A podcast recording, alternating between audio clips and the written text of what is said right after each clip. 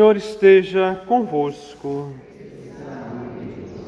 Proclamação do Evangelho de Jesus Cristo segundo Lucas.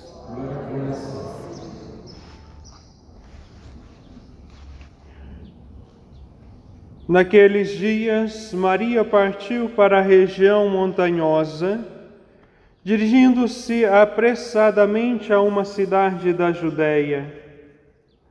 Entrou na casa de Zacarias e cumprimentou Isabel.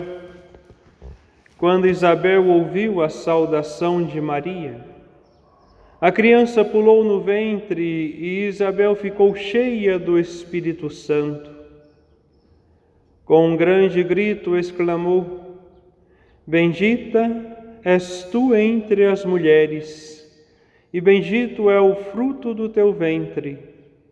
Como posso merecer que a mãe do meu Senhor me venha visitar? Logo que tua saudação chegou ao meu ventre, bem-aventurada aquela que acreditou, porque será cumprido o que o Senhor lhe prometeu. Palavra da salvação.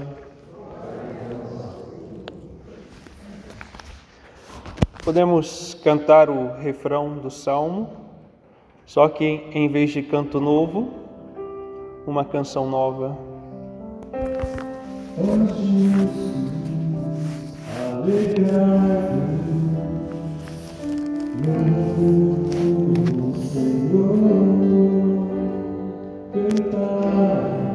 uma canção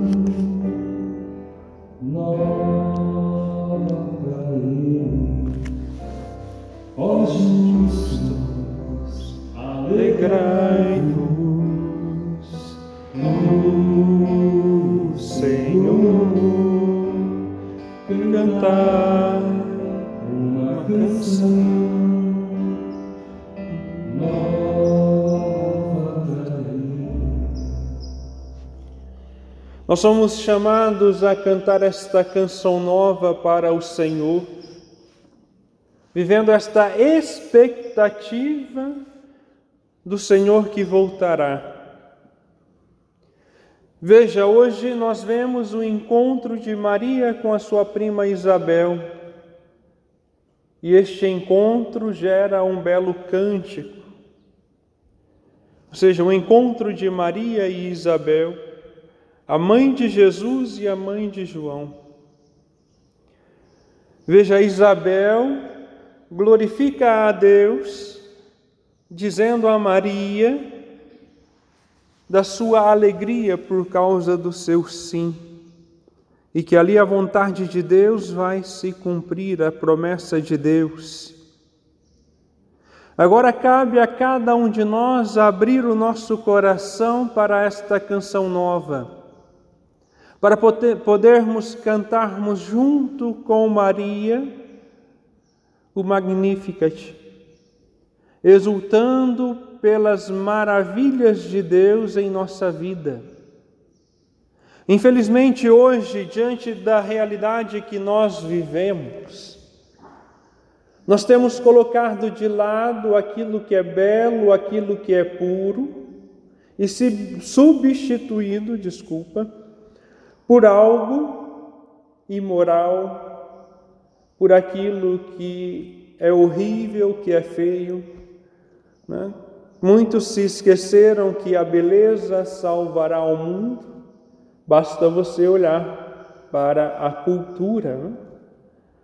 As grandes exposições de arte, a pseudo-arte moderna e tantas realidades que nós vemos por aí, desde museus que promovem eh, exposições com temas pornográficos e anticristãos, a meios de comunicação como né, os grandes canais de televisão promovendo novelas, com incesto, imoralidades, adultério, ideologia de gênero. Assim como a Netflix com as suas produções e parcerias, como nós estamos percebendo e vendo com a realidade do canal Portas dos Fundos. E nós vamos simplesmente vivendo o relativismo, dizendo: ah, basta filtrar isso, filtrar aquilo, porque nós não vamos conseguir acabar com a empresa, não vamos conseguir fechar a Netflix, realmente não. Mas o dinheiro de um cristão não pode entrar para uma empresa que promove filmes e seriados anticristão e até mesmo com piadas com o nome de Cristo, onde Jesus é colocado como homossexual. Uma pessoa me questionou dizendo justamente isso: olha, nós não vamos conseguir fechar. Basta fazer escolhas dentro da própria Netflix, sim. Pode até ser, mas nós precisamos entender que os maiores patrocinadores dessas produções são aqueles que têm suas contas ali mensalmente pagam uma quantia. Ah, mas são, né, é barato, é pouco, sim, é pouco. Mas vai somando um, mais dois, mais três, mais quatro e veja a quantidade. E para o cristão isso não cabe. Porque se você realmente é católico, se você realmente é cristão, você não pode ter uma assinatura com a Netflix e com outras realidades de streamer que promovem a ridicularização da fé católica. Então é preciso entender que a partir deste canto novo que nós somos chamados a cantar, com a nossa vida, é preciso fazer escolhas. É preciso trilhar um caminho de santidade, um caminho de verdade a partir da vivência dos ensinamentos de nosso Senhor Jesus Cristo no seu Evangelho e viver a doutrina da igreja. Eu não posso viver isso e dizer, ah, isso aqui eu não vivo, ou seja, pegar os dez mandamentos até aqui eu vivo, a partir deste mandamento aqui eu já não vivo. Ah, eu vivo até o 5, depois eu pulo para o 7. Ah, eu vivo até o tal, depois esse aqui eu não vou viver porque eu quero é ser feliz. Não é bem assim. Ou eu sou católico, ou eu sou ou eu não sou, não, pode, não existe meio termo. Eu disse agora, né? Eu sou, eu sou. Na verdade, realmente é isso mesmo. Não dá para ficar em cima do muro ou não dá para ficar compactuando com as coisas do mundo. Nós cristãos somos chamados a estar no mundo, mas o mundo não pode estar em nós. Ontem, em uma partilha com o Padre José Augusto, né, nós estávamos conversando e dizíamos, né? Nós, padres e consagrados, diante da realidade do julgamento, do julgamento final e também do juízo particular, nós seremos né, julgados com maior rigor. O nosso julgamento será diferente de um julgamento de um leigo porque nós temos conhecimento do que é certo, o que é errado. Pior ainda, o padre, o bispo, porque nós estudamos. Foram anos e anos de estudo, filosofia e teologia. E sabemos o que diz, o que ensina a igreja. Então, nosso julgamento, o nosso juízo será com mais rigor. E ai de mim se eu não der testemunho, pior ainda, como membro desta canção nova da comunidade,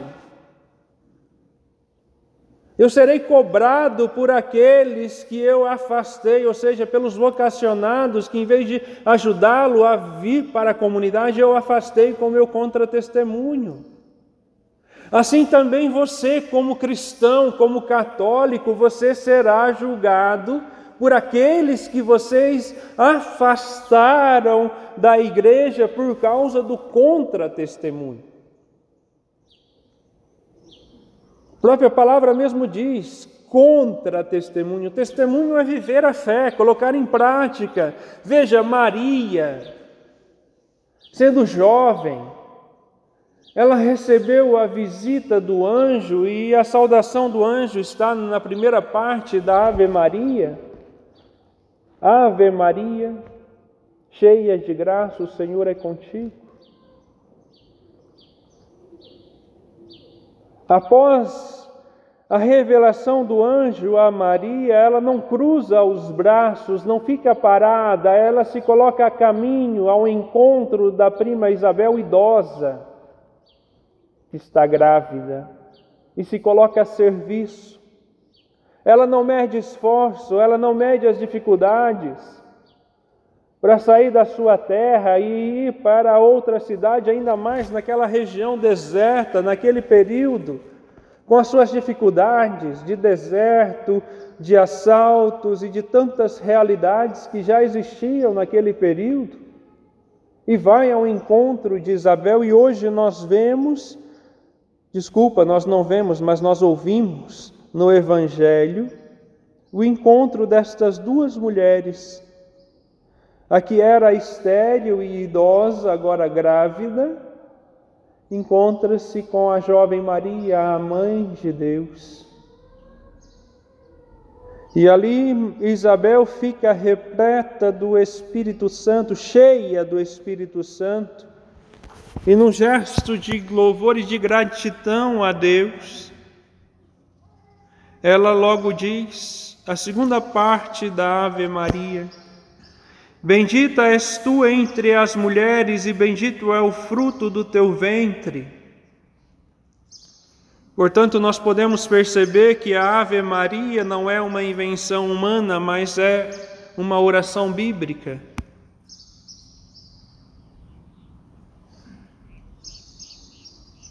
E muitas vezes, em vez de louvar a Deus, pelas maravilhas que Ele faz na nossa vida, nós ficamos murmurando, nós vamos dando brecha para o pecado, nós vamos fazendo concessões aqui e ali, nós vamos relativizando as coisas sagradas, mas Maria ouve a palavra de Deus e se coloca a serviço. Primeiro acolhe, a maternidade divina. Mesmo que de início ela não entendeu, mas ela deu o seu sim. A partir de então ela se coloca a serviço, não fica de braços cruzados. Isabel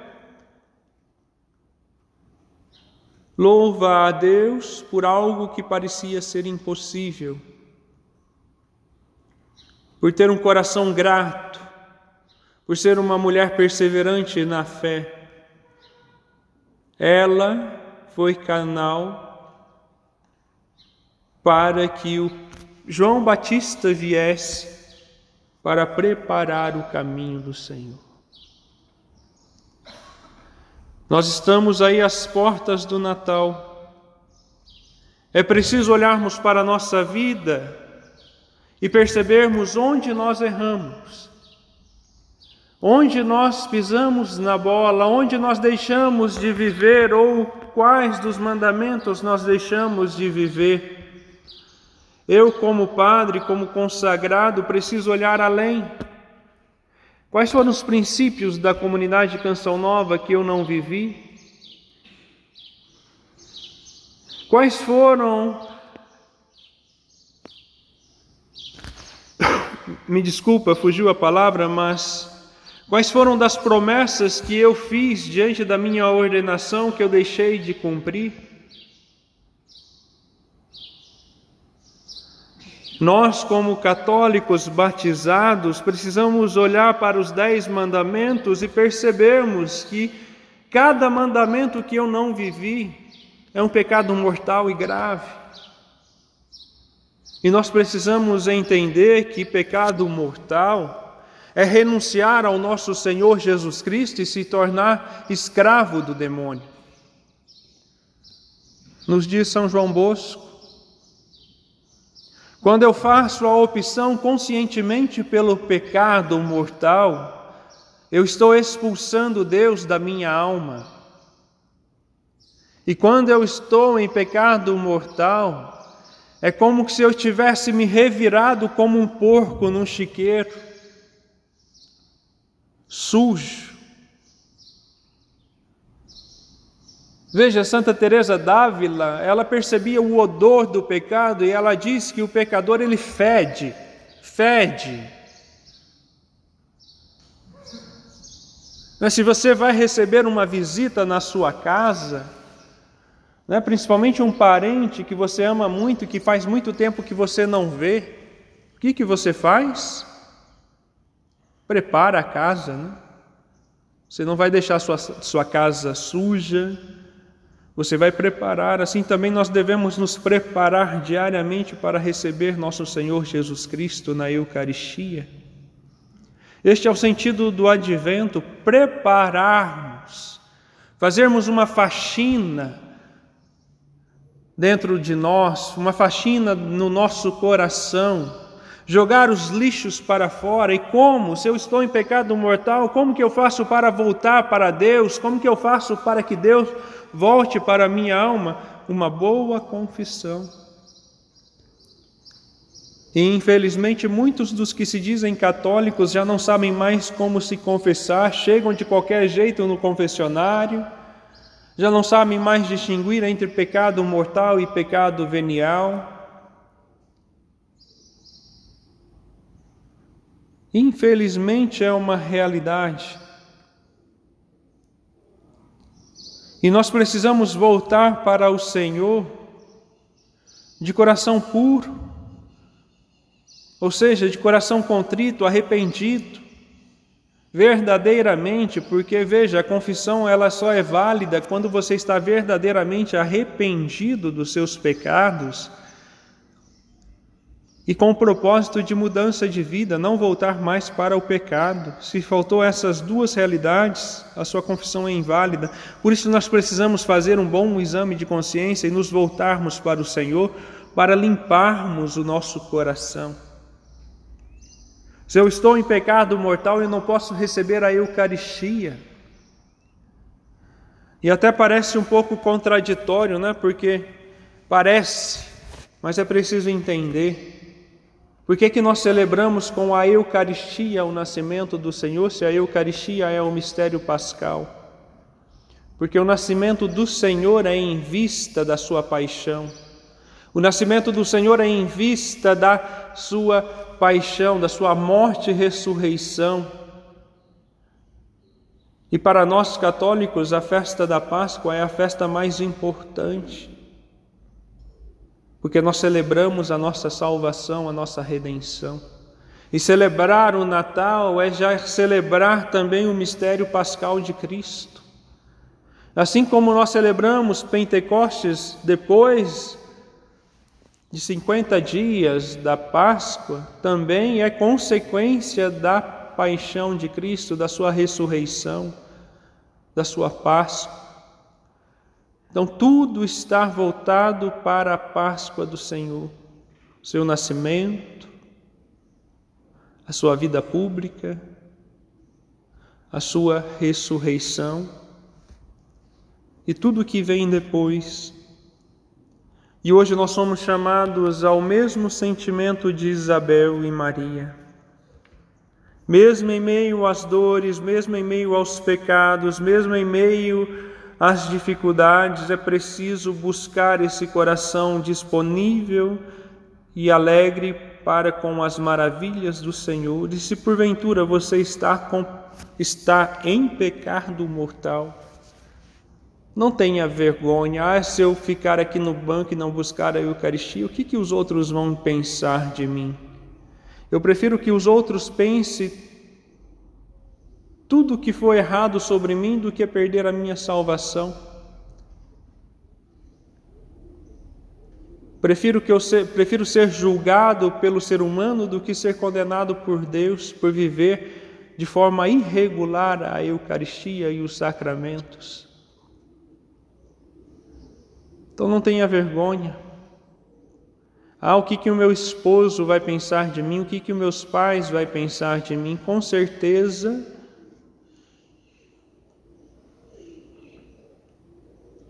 É, ou seja, né? nem vou dizer o que eu iria, mas é preciso viver com coerência a Eucaristia. E desta forma trilharmos um caminho de santidade. E a santidade de vida se dá por meio da busca da graça de Deus, porque o pecado mortal nos rouba esta graça e destrói todos os méritos que nós conquistamos pelas penitências e orações. Por isso, nós precisamos lutar diariamente contra o pecado e buscarmos uma boa confissão e vivermos de forma coerente a Santa Missa. E a partir da missa, a oração pessoal diária nos preparamos para um encontro definitivo com nosso Senhor Jesus Cristo na sua segunda vinda. Nós estamos às portas do Natal preparando para celebrar o nascimento de Cristo, mas também somos chamados a nos prepararmos para um encontro definitivo, porque o Senhor está voltando e quando Ele voltar, Ele vai nos julgar. E se Ele não voltar hoje, com certeza eu irei ao seu encontro. Então eu preciso estar preparado diariamente, porque o dia de amanhã talvez eu não possa ter tempo. Então eu não posso deixar para amanhã algo que eu preciso fazer agora. Por isso nós somos chamados à conversão e à santidade de vida. Nós somos chamados ao louvor e à oração. Nós somos chamados à intimidade com Deus, rompendo com as coisas mundanas que nos afastam de Deus e deixando de lado tudo aquilo que promove as blasfêmias contra o nome de nosso Senhor Jesus Cristo. Se você tem uma conta da Netflix, você precisa cancelar como católico. Mas, padre, isso é muito pesado. Sim, é pesado, porque se você não cancela, você está sendo um patrocinador.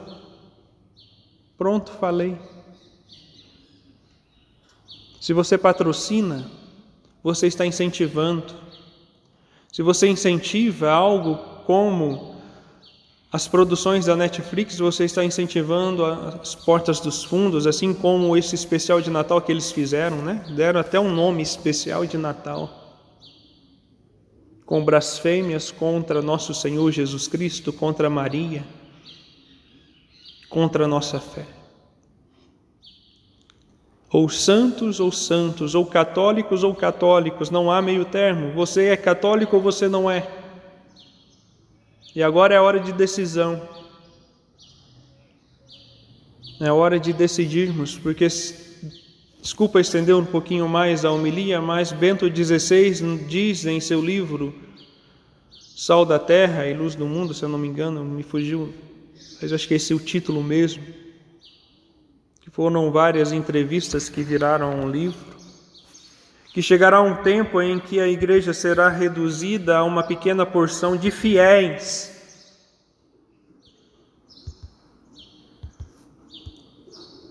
E esse tempo está chegando, está próximo, o tempo dos pagãos. E só vai permanecer aqueles que são realmente fiéis à Igreja Católica, aqueles que realmente vivem o Evangelho e a doutrina da Igreja, aqueles que vivem a radicalidade. Se você busca a felicidade, não queira viver a felicidade e o prazer aqui na terra, mas busque a felicidade no céu através da vida de santidade, e a vida de santidade exige renúncias.